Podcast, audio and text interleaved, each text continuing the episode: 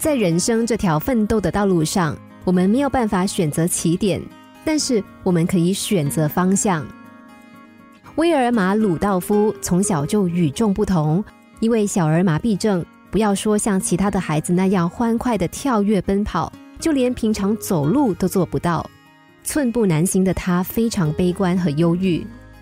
随着年龄增长，他的忧郁和自卑感越来越重，他甚至拒绝所有人靠近他。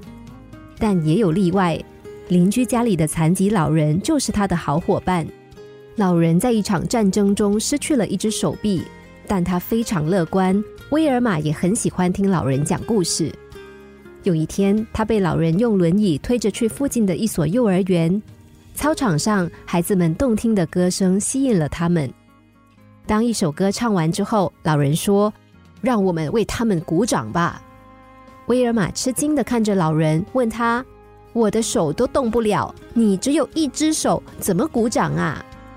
老人对他笑了一笑，解开衬衣的袖子，露出胸膛，用手掌拍起了胸膛。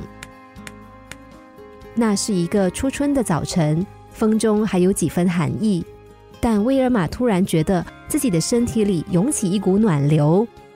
老人对他笑了一笑，说：“只要努力，一个巴掌也可以拍响，你一定能够站起来的。”那天晚上，威尔玛让父亲写了一张纸条贴在墙上，纸条上写着：“一个巴掌也能拍响。”从那之后，他开始配合医生做运动，无论多么的艰难痛苦，他都咬牙坚持着。有一点进步了，他又以更大的受苦姿态来求更大的进步。甚至父母不在家时，他自己扔开支架，试着走路。蜕变的痛苦牵扯到筋骨。威尔玛坚持着，相信自己能够像其他的孩子一样行走、奔跑。十一岁的时候，他终于扔掉支架，开始向另一个更高的目标努力着，那就是练习打篮球和参加田径运动。一九六零年罗马奥运会女子一百米决赛，当他以十一点十八秒的成绩第一个撞线之后，掌声雷动，人们都站起来为他鼓掌，齐声欢呼着他的名字。威尔玛·鲁道夫。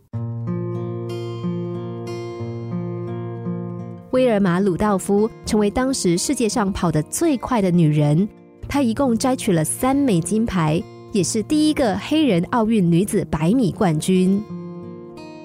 威尔玛·鲁道夫一出生就不幸患上了小儿麻痹症，曾经很长一段时间对此感到沮丧，但最终他还是选择了坚强，选择了与疾病做斗争。并且创造了辉煌。